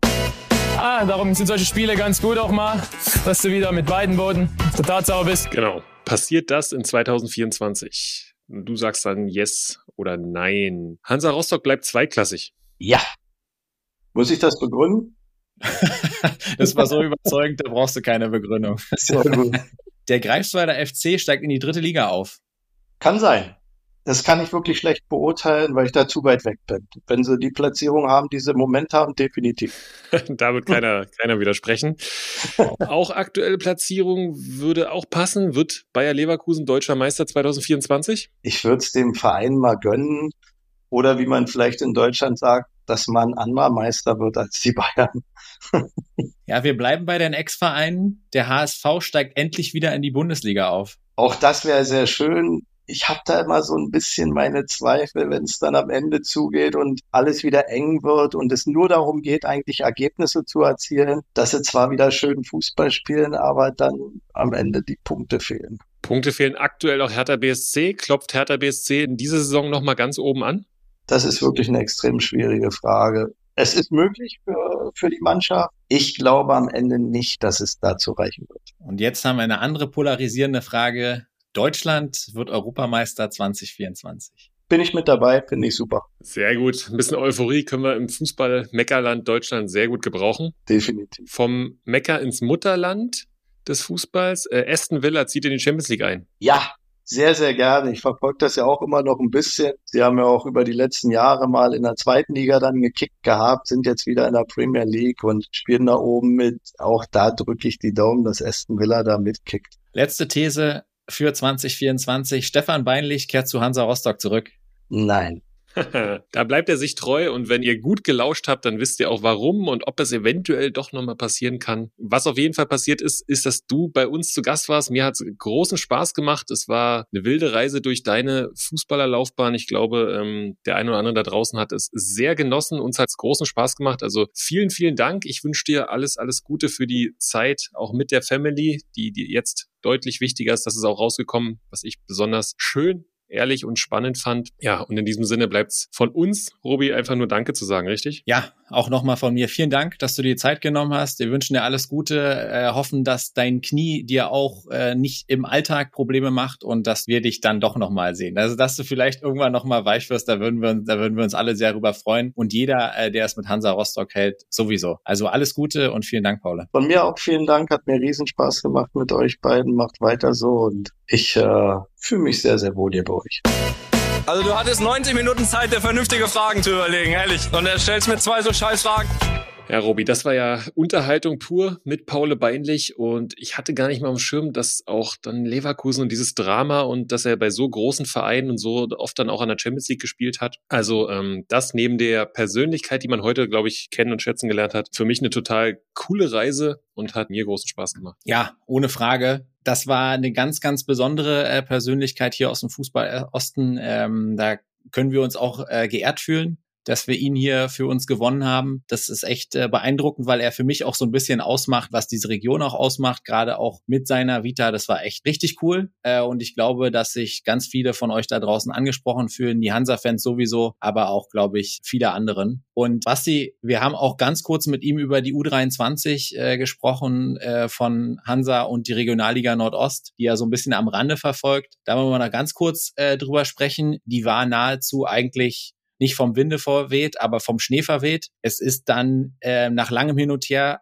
alles ausgefallen am letzten Wochenende bis auf äh, Karl Zeiss Jena gegen den ZFC Meuselwitz, das kleine Thüringen-Derby. Jena gewinnt 1-0 und ist damit auf jeden Fall Sieger des Spieltags, war aber auch nicht schwer. Damit ist, glaube ich, ja auch alles gesagt. Äh, es gab noch äh, viel Trara um das Spiel in, in Luckenwalde, aber ähnlich wie wir es äh, ja prognostiziert haben, aufgrund des Wetters, das war auch nicht schwierig, fand gar kein Spiel statt, bis auf das von dir angesprochene Spiel in Jena, was sie aus meiner Sicht auch verdient gewonnen haben. In Luckenwalde hat man den Schiedsrichter dann einen Tag vorher noch hinbestellt vom NOV, der, der hat dann das Spiel abgesagt in Luckenwalde Freude wollte unbedingt auf Schnee spielen. Da gab es, wie gesagt, viel Trara. Das Spiel wird jetzt am nächsten Mittwoch nachgeholt und dann vorausgesetzt, Luckenwalde tritt jetzt in Chemie und Michael Braun ist dort seine Sperre ab, wäre dann auch der Trainer vom FSV 63 gegen Energie dabei hoffen wir mal auf einen guten Rasen und schauen dann, wem dieser gute Rasen dann wirklich zugute kommt. Äh, mit Blick aufs kommende Wochenende sind auch schon äh, Stand Mittwoch zwei Spiele abgesagt. Alklinike gegen Babelsberg und auch BRK gegen BFC. Die beiden werden nicht spielen. Es werden auch noch wieder einige dazukommen. Ich sehe auch Cottbus, wenn ich hier raus aus dem Fenster schaue, äh, liegt viel, viel, viel Schnee und de dementsprechend sehe ich Energie gegen Hertha 2 auch noch nicht stattfinden. Aber das werden wir mit euch beobachten und mit euch beobachten wollen wir jetzt, was sonst noch so los war. Kein Bier, keine Dusche, aber danach ein Rotkäppchensekt. Ja, Basti, du hast es gesagt. Es sind einige Spiele der Witterung zum Opfer gefallen hier im Fußball Osten. Viel los war am vergangenen Wochenende im Fußballzirkus, aber trotzdem. Und eine Sache, die sticht positiv heraus, über die haben wir in den vergangenen Tagen und Wochen immer mal gesprochen. Und die U17-Nationalmannschaft hat es tatsächlich geschafft und ist zum ersten Mal Weltmeister geworden. Ich habe, um, um diese Anekdote kurz zu bringen, ich habe das Elfmeterschießen im Finale gegen Frankreich auf dem Handy in Potsdam geguckt mit vielen Begeisterten im Hintergrund. Ähm, das war eine coole Geschichte und ich habe mich natürlich dann sehr gefreut, dass sie es gezogen haben. War hier ein bisschen pessimistisch. Ich habe ja vorher gesagt, ich kann mir nicht vorstellen, dass sie gegen Frankreich nochmal ziehen, aber sie haben es geschafft, was sie und ähm, die Schlagzeilen danach waren cool. Ich habe mich gefreut, dass einige U17-Spieler auch vielleicht noch nicht jedes einzelne Medientraining genossen haben und wir nicht diese glatt gespülten Interviews hatten. Das war cool. Und dann hatten wir, und darauf habe ich eigentlich nur gewartet, Basti, Olaf Thon hat dann vorgeschlagen, ihm wäre es schon wichtig, dass wir auch jetzt einen U17-Spieler, zum Beispiel in Paris Brunner, nächstes Jahr mit zur EM nehmen. Ja, genau. Ja, damit hat Olaf Thon jetzt bewiesen, dass er am Nachwuchsfußball nicht ganz so nah dran ist, denn das ist natürlich aus meiner Sicht äh, komplett utopisch. Wir reden über den Jahrgang 2006, der durchweg in der A-Jugend äh, aktiv ist, aber das ist noch ganz, ganz weit weg vom, vom Männerbereich und gerade von der Körperlichkeit. Also über EM brauchen wir überhaupt gar nicht reden. Ähm, schön für den deutschen Fußball, äh, dass das Spiel gewonnen gewonnen wurde. Es war natürlich schon auch viele Knackpunkte, viel Elfmeterschießen, ähm, dann auch das nötige Quäntchen Glück. Ich fand noch ganz spannend, dass es ja der erste Weltmeister im U17-Jahrgang war, aber es war auch die älteste Mannschaft, die jemals für Deutschland gespielt hat. Ähm, kurz gesagt, man kann ähm, einfach schauen mit äh, biologischen Tests, wie, wie weit ist denn die Mannschaft entwickelt und die Mannschaft war einfach körperlich auch am, am weitesten. Deswegen, das ist ja im Jugendfußball dann auch nicht ganz von Nachteil. Und das Finale haben sie dementsprechend auch äh, ja, glücklich gewonnen durch, durch Elfmeterschießen. Brunner hätte ja da schon das entscheidende Tor machen können. Es war wieder alles dabei mit Führung, dann später Ausgleich. Also alles in allem äh, sehr, sehr schöner Erfolg für den, für den deutschen Fußball, hat aber mit der Nationalmannschaft und der EM nächstes Jahr gar nichts zu tun. Und deutscher Fußball wurde auch gespielt in Rostock, Robi. Das hast du gesehen als alter Frauenfußballfan. Ja, die Frauennationalmannschaft hat im Ostseestadion gespielt und äh, konnte sich äh, wie der FC Hansa sonst auch echt über eine sehr, sehr starke Kulisse freuen. Vielleicht lag das auch daran, dass man dann mit 3 zu 0 als Sieger vom Platz gegangen ist. Äh, das war ganz, ganz wichtig, weil man damit den direkten Vergleich gegen Dänemark äh, für sich entscheiden konnte. Man hat sich dann im Nachgang dann nicht mehr in Rostock, aber in Wales noch zu einem 0 zu 0 gewirkt, was dann jetzt auch reicht, um zum Nations League Final Four im Februar antreten zu können. Und das Ganze wird dann echt nochmal eine richtige Ambition. Ähm, da spielst du dann gegen Frankreich, da spielst du dann äh, gegen Spanien und den Sieger aus Niederlande gegen England. Es wird ein richtiges Brett. Ich gucke da ganz besonders drauf, sage ich dir ganz ehrlich, weil ich habe zwar noch keine Tickets für die EM, aber ich habe Tickets für Olympia in Paris nächstes Jahr im August unter anderem eben auch für die Frauen. Und deswegen würde ich mir natürlich sehr wünschen, dass die deutsche Frauennationalmannschaft auch dabei ist. Die EM haben wir jetzt zweimal kurz angerissen, Basti. EM-Auslosung, Gruppenauslosung gab es auch noch. Dein Take zur deutschen Gruppe? Ja, ich glaube, ich habe geschrieben, das ist das nötige Losglück, was wir brauchen, um Euphorie zu entfachen. Also mit dem Auftaktgegner Schottland dann noch Ungarn und Schweiz ist das, glaube ich, genau das, was wir brauchen, um vielleicht so ein bisschen Schwung aufzunehmen, denn die Deutschen werden dann besser sein als diese Nation. Deutschland wird mindestens sieben Punkte holen, davon bin ich überzeugt. Und dann kann irgendwie so eine Euphorie, glaube ich, entstehen im Land. Deswegen ähm, habe ich mich darüber total gefreut und gefreut habe ich mich auch über die Kroaten. Denn die Kroaten spielen hin und wieder in Berlin und Hamburg, glaube ich, und sind dementsprechend in Neuruppin untergebracht. Es wird ja die grünste EM aller Zeiten. Dementsprechend ist die UEFA daran interessiert, dass die Vereine wenig reisen Reisen in Deutschland und dementsprechend äh, hat sich Kroatien dann dafür entschieden, in Neuruppin ihr Lager aufzuschlagen ähm, im Hotel Mark Brandenburg. Sehr, sehr schönes Luxushotel, ähm, trainieren dazu beim MSV Neuruppin auf den Plätzen, wo auch der ein oder andere internationale Verein schon mal Trainingslager gemacht hat. Also das kleine Side-Fact für die Brandenburg-Lieblinge. Genau, da soll noch mal einer sagen, äh, die EM findet nicht hier bei uns im Osten statt, also Kroatien und Neuruppin. Äh, einige EM-Spiele dann auch in Leipzig. Und äh, wir haben jetzt viel über Schwarz-Rot-Gold gesprochen. Und was wäre dieser Podcast, äh, wenn wir nicht mindestens eine Doku-Empfehlung abgeben würden? Und an der Stelle habe ich mir wieder was äh, angehört, was ich absolut empfehlenswert finde aus der Podcast-Welt heraus. Und zwar Schwarz-Rot-Gold. Mesut Özil zu Gast bei Freunden. Eine achteilige Serie rund um das Thema Mesut Özil. Sehr, sehr spannend, sehr, sehr gut. Äh, aktuell, glaube ich, auf Spotify sechs von acht Episoden verfügbar. Kommt jeden Donnerstag sonst eine neue. Für die RTL Plus Abonnenten unter euch, ihr könnt es euch auch schon komplett reinziehen. Und wir sind damit aber noch nicht rum mit den Empfehlungen. Basti, du hast auch noch eine. Ich muss sagen, als du mir den Ösi-Podcast geschickt hast, dachte ich so, ja, typische Empfehlung, Robert Hofmann. Geiler Scheiß. Wenn man mal ganz viel Langeweile hat, zieht man sich auch das rein.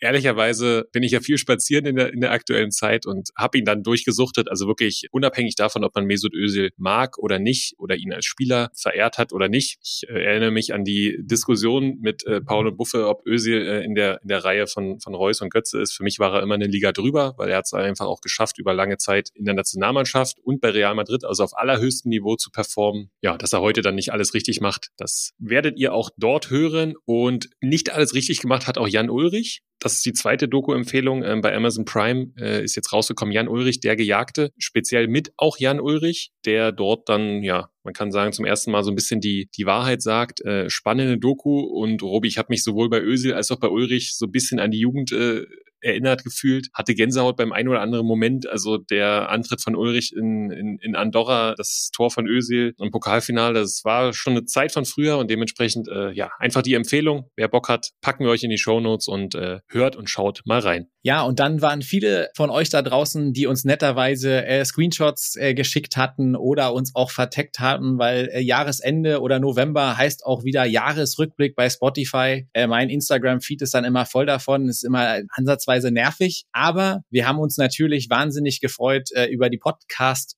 Charts eurerseits. Das ist schon cool, wenn man dann sieht, ähm, ihr, hört Niki Tucker und äh, wie wir uns dann einreihen zwischen den Großbrüdern und Kicker Meets the Zone. Das hat uns sehr gefreut. Also vielen Dank äh, an alle da draußen, die uns das äh, zugeschickt haben und generell vielen Dank an euch da draußen, die uns jede Woche wieder hören, ertragen, meine Monologe ertragen und äh, mit uns gemeinsam in den Fußballosten schauen. Das macht uns viel Freude, gibt uns echt nochmal Antrieb und äh, deswegen hier auch noch ein, vielleicht ein letztes Mal dieses Jahr äh, die Animation an euch da draußen. Wenn es euch gefällt, abonniert uns, liked uns, teilt uns, bewertet uns. Das hilft uns weiter mit Niki Tucker zu wachsen. Ja, Robi, und dann lass uns ab ins Fußballwochenende starten. Mal gucken, was der Schnee für uns übrig hält. Mal gucken, was deine Dynamos machen am Sonntag unter Druck gegen Unterhaching. Wir sind sehr gespannt. Drückt ihr die Daumen und dann hören wir uns nächste Woche wieder bei Niki Tucker. In diesem Sinne, sportfrei. Sportfrei. Niki Tucker, der Podcast im Fußballosten mit Robert Hofmann und Sebastian König.